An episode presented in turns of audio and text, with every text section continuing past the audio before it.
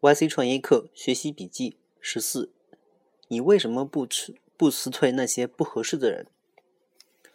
作者李笑来。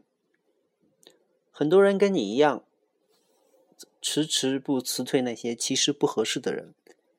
问你为什么，你会说没办法啊。很多人跟你一样回答，这当然是自欺欺人的。事实是怎样的呢？平庸的人做不出伟大的东西，也没有可能帮助，甚至没有办法参与到伟大的创建的实现。如果你真有伟大的创建，却不小心招来平庸的人，这并不可怕，马上开掉就是。正如第二节课里说的建议那样，要快，一定要快。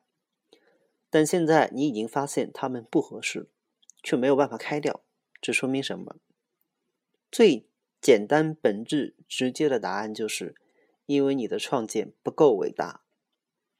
而为什么你的创建不够伟大？最简单、本质、直接的答案是，你没有足够大的理想，你没有足够大的野心。这真令人伤心，但这只能是事实。不是每一个人都适合创业的。这是第一课里委婉的建议。Sam 在第一课里说，创业是一个非常机会均匀的领域。One of the exciting things about startups is that they they are a surprisingly even playing field. Young and inexperienced, you can do this.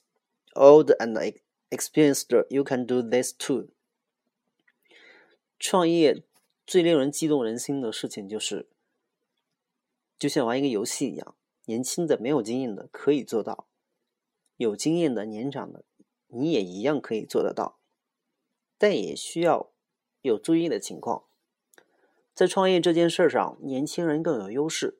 其他的不说，面对失败的能力还是年轻人更强，他们更输得起，因为对他对他们来说，这本来就是常态。除此之外，年轻人常常有更大的野心，他们有。更多的持续战斗力，对于年轻人来说，自我都尚待证明，身边优秀的人少一些是很正常的。所以，即便有着伟大的创建，亦或天大的野心，也不见得能够吸引来正确的人。但如果一个创业者已经不再年轻，吸引来的居然还是庸才，那就要小心了。